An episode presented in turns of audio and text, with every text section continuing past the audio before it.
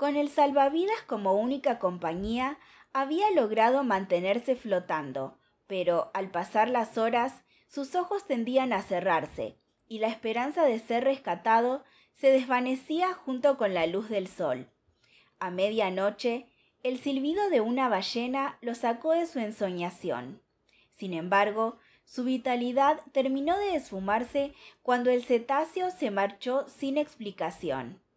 Al despuntar el alba, las extremidades entumecidas le impedían luchar contra la corriente, y la idea de sumergirse para acelerar el proceso se apoderó de su mente. A su alrededor solo podía ver agua salada reflejando el cielo. Ahora su frágil velero descansaba entre corales y medusas.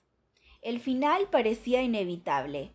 Entonces, al exhalar el que creyó sería su último suspiro, un zumbido estremecedor rebotó en sus oídos.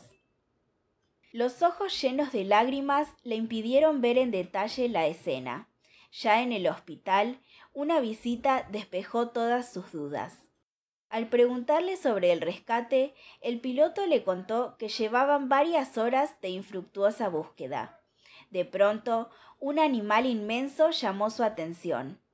Sus movimientos parecían inusuales.